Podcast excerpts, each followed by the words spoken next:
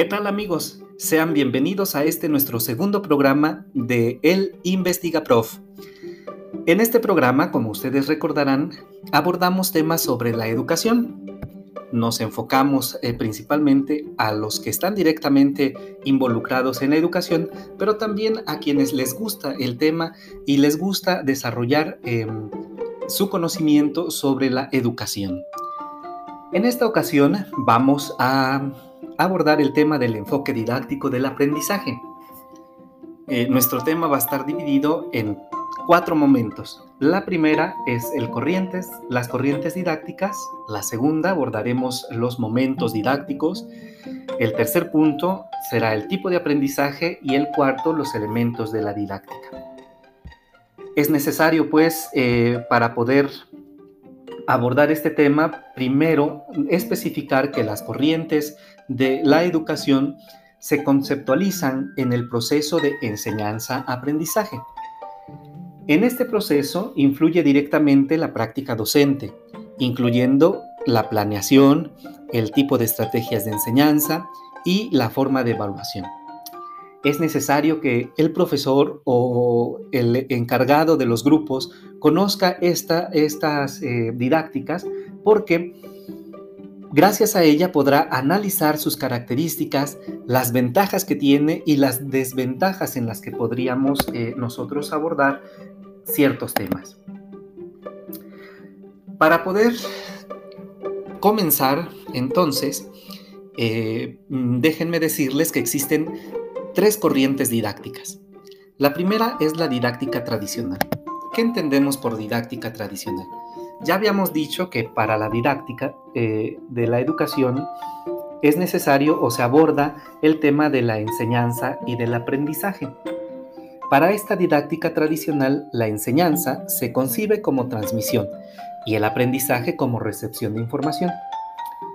Los objetivos del aprendizaje en la didáctica tradicional no tienen una mayor importancia. Si se plantean, se dirigen hacia metas de la institución o las que el profesor tenga que decir. Los contenidos, por otro lado, se presentan como un listado de temas, en la que se favorece el enciclopedismo, es decir, la investigación, la lectura, eh, la consulta. Las actividades de aprendizaje mm, más utilizada es la exposición, la voz del maestro es el principal recurso didáctico. Y la frase característica es el maestro explicará todo dentro de la sesión. Estas eh, características son propias de la didáctica tradicional. Sin embargo, la didáctica o la tecnología educativa, en cuanto a lo que ya hemos dicho sobre la enseñanza y el aprendizaje, para ella implica el control de la situación en la que ocurre el aprendizaje, y este se concibe como el conjunto de cambios y o modificaciones de la conducta que se operan en el sujeto como resultado de las acciones determinadas. Los objetivos del aprendizaje en la tecnología educativa son una descripción clara, precisa y unívoca de las conductas que se esperan que el estudiante logre y manifieste después de completar un ciclo de aprendizaje. Los contenidos los determinan los expertos o la institución y no se admiten críticas de parte de los profesores o de los alumnos, eh, muy contrario a lo que decíamos en la, en la didáctica tradicional. Los contenidos en esta de la tecnología educativa son los mismos para todos los horizontes educativos y se espera que sean valiosos para todos ellos. Las actividades de aprendizaje es en la que el profesor planea minuciosamente las actividades para conseguir los objetivos, es decir, para lograr la conducta deseada, el maestro controla el ambiente y los estímulos y rechaza la improvisación. Para la didáctica crítica, en cuanto a la enseñanza y aprendizaje, son un proceso indisoluble, es decir, están unidos. El aprendizaje es un proceso, no es un resultado y es fluido por el ambiente y características de cada aprendiz. El objetivo de este aprendizaje debe expresarse claramente porque deben de tener los aprendizajes importantes que se pretenden alcanzar. por lo que el análisis profundo de la práctica docente es indispensable. Se rechazan los objetivos conductuales, porque fragmentan el contenido. Los objetivos deben favorecer la integración de los contenidos, el establecimiento de relaciones, el tener una visión de conjunto de los objetivos de estudio y la comprensión de la complejidad de los problemas que presenta la práctica profesional. En cuanto a los contenidos, deben presentarse por lo menos lo menos fragmentado y debe ser flexible en su enseñanza, así como también debe favorecer el aprendizaje y este debe implicar operaciones superiores del pensamiento que promuevan las relaciones e interrelaciones entre los contenidos. Tanto los profesores como los alumnos participan y deben participar en la colaboración del temario. Es decir, en esto hay un tanto más de participación y de, forma activa tanto de los profesores como de los alumnos. El tercer, el segundo momento que vamos a analizar, decíamos entonces, es el momento didáctico. ¿Qué son los momentos didácticos? Bueno, los momentos didácticos son etapas que buscan lograr un efectivo aprendizaje en los alumnos y que requieren de, uno, de un orden, una secuencia y una estructura bien diseñada. ¿Cuál es esta secuencia o cuál es la estructura que se debe seguir en los momentos didácticos? Bueno, la primera es el diagnóstico. ¿Qué significa el diagnóstico? Bueno, el diagnóstico, en el diagnóstico el docente reconoce la realidad del entorno e identifica los problemas prioritarios. Es decir, en el diagnóstico el profesor o el docente tiene que responder estas preguntas. ¿Qué se necesita en este grupo? ¿Cómo y con qué voy a solucionar los problemas o carencias del grupo? Y cuáles son las fortalezas del grupo. Es decir, el diagnóstico nos tiene que dar un resultado o como resultado en la respuesta de estas tres, eh, de estas tres interrogantes. El segundo momento es la planeación. ¿Qué es la planeación? Bueno, la planeación de un curso debe tomar en cuenta una serie de elementos. Pero ¿qué significa planear? Antes de comenzar la estructura debemos decir que la planeación es la anticipación de los hechos, es decir, vamos a vislumbrar o vamos a ver, el profesor tiene que ver, eh, que tiene que tratar de ver lo que él espera, cuál es el objetivo que él espera, eh, cuáles son las herramientas que pretende utilizar para alcanzar los objetivos y cuáles son los espacios que va a usar para poder este, desarrollar esto que ha planeado. Y entonces sí pasamos a las características de esta planeación. Primero, las características de los estudiantes. El profesor debe tomar en cuenta en la planeación las características de los estudiantes, los contenidos que va a realizar o que va a abordar, los conocimientos previos que ya tienen los estudiantes, los recursos didácticos que va a utilizar, los objetivos de la asignatura, la metodología, los criterios de evaluación, así como el contexto en el que se desarrollan los alumnos. El docente decide entonces el cómo enseñar, cuáles recursos usar y cómo evaluar el proceso de aprendizaje. Esto es en cuanto a la planeación. Para la ejecución, que es el tercer paso, se refiere a la praxis de lo anterior, es decir, una vez que el profesor ha vislumbrado lo que desea, ahora pasamos a la ejecución de esta planeación, es decir, el desarrollo de la clase o de la experiencia del aprendizaje. La ejecución consiste en llevar a cabo el proceso de enseñanza-aprendizaje. En esta etapa el docente lleva a la realidad lo planificado, lo que ya decíamos, ¿no? que ya se previó, ahora vamos a realizarlo hace uso de materiales y recursos educativos que previamente ya solicitó o ya buscó. Promueve la participación y el desarrollo cognitivo del educando. Organiza el escenario, eh, el lugar, el espacio y el tiempo donde sucederá la clase. Decide cómo y con qué evaluar los aprendizajes. Es decir, una tarea importante en la ejecución, en la orientación, e incentivo, es decir, la motivación que tiene el impacto en los resultados obtenidos. El último paso En el último paso se encuentra la evaluación. La evaluación es el proceso que permite recolectar y analizar la información. Esta debe de ser continua y planificada.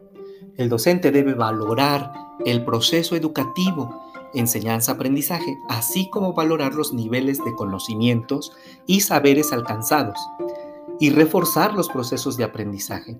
En este momento el docente certifica los resultados obtenidos en momentos que hace valoraciones para rectificar su propia labor.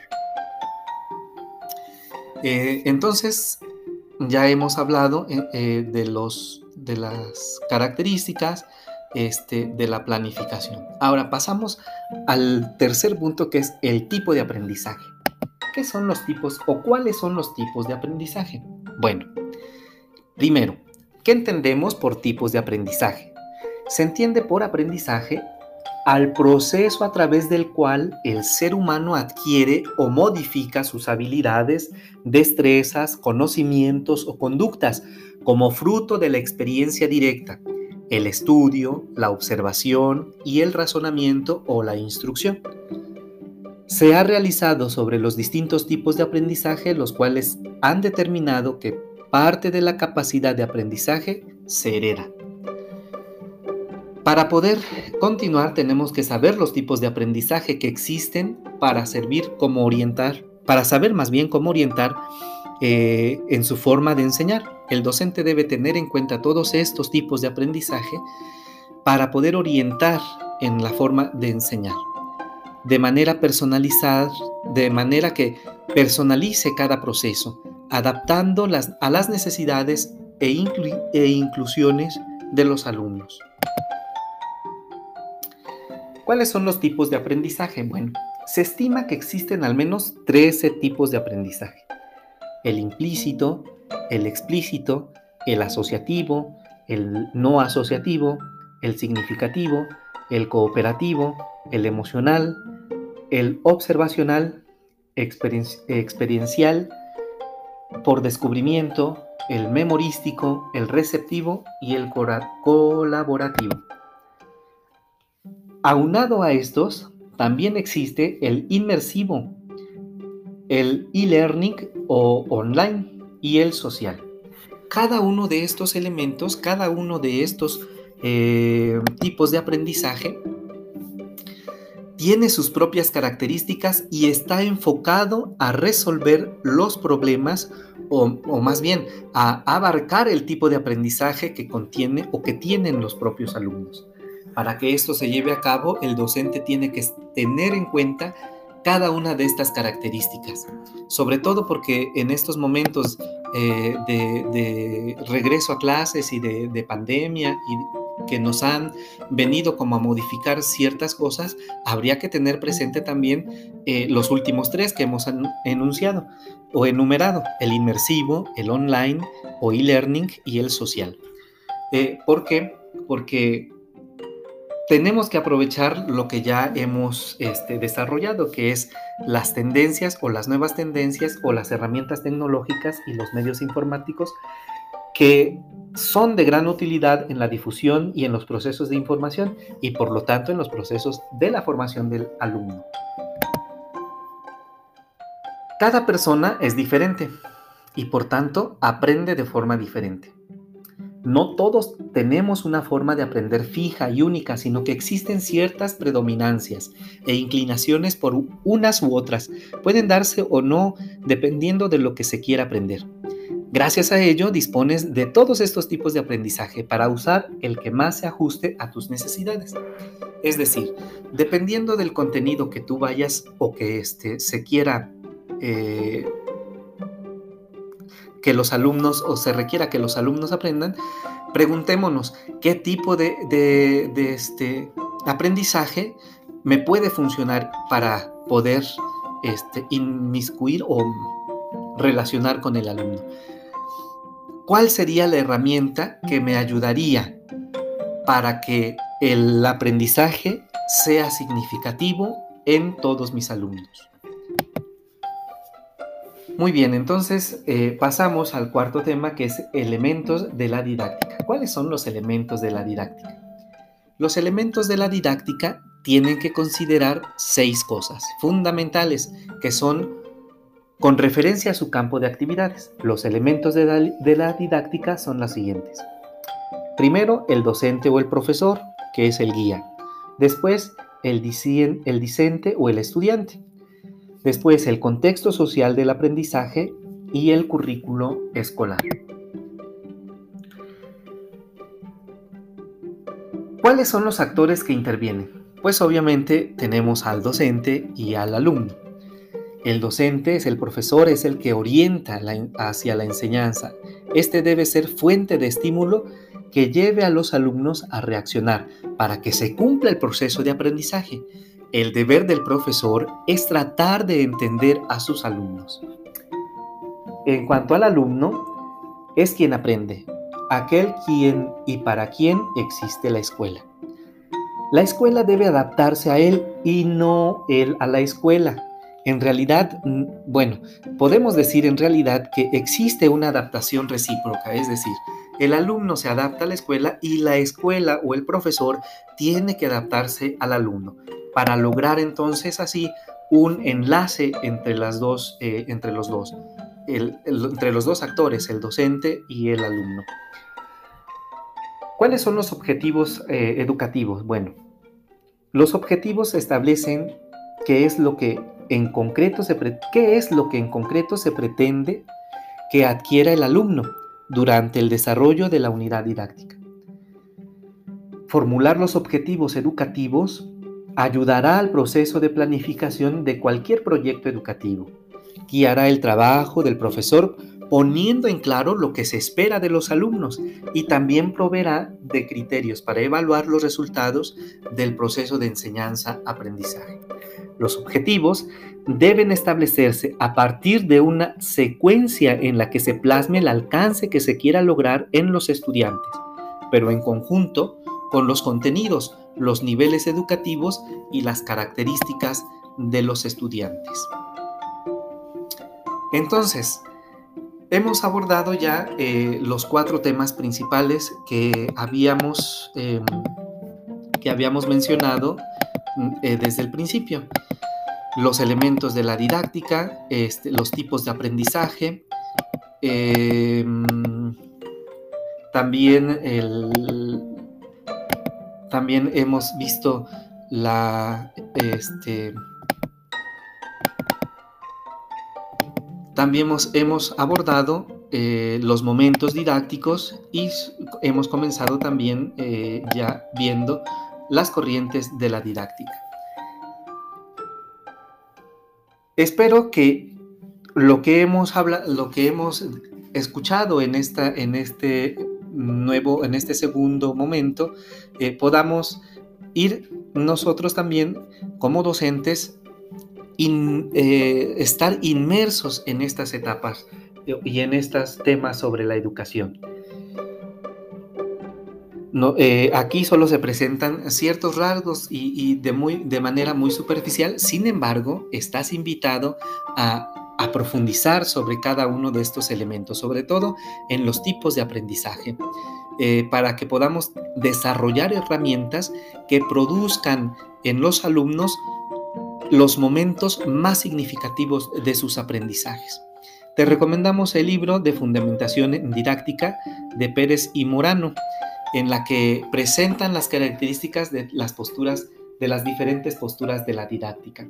Eh, te invito a que sigas eh, profundizando sobre estos temas, a que realices un trabajo de investigación, a que te motives sobre estos temas y motives a tus alumnos a ser investigadores, a profundizar sobre los temas, a realizar las cosas de forma diferente, de tal forma o de tal manera que ellos puedan realizar sus eh, ampliar sus horizontes, construir el conocimiento y que, y que vean en ti el apoyo que ellos necesitan para realizar todos estos momentos. No hay otra cosa que decir, así es que me despido de ti y espero que estos eh, elementos te hayan servido y que este eh, nuevo podcast te haya iluminado para seguir creciendo y para seguir motivando y para seguir descubriéndonos como educadores que somos.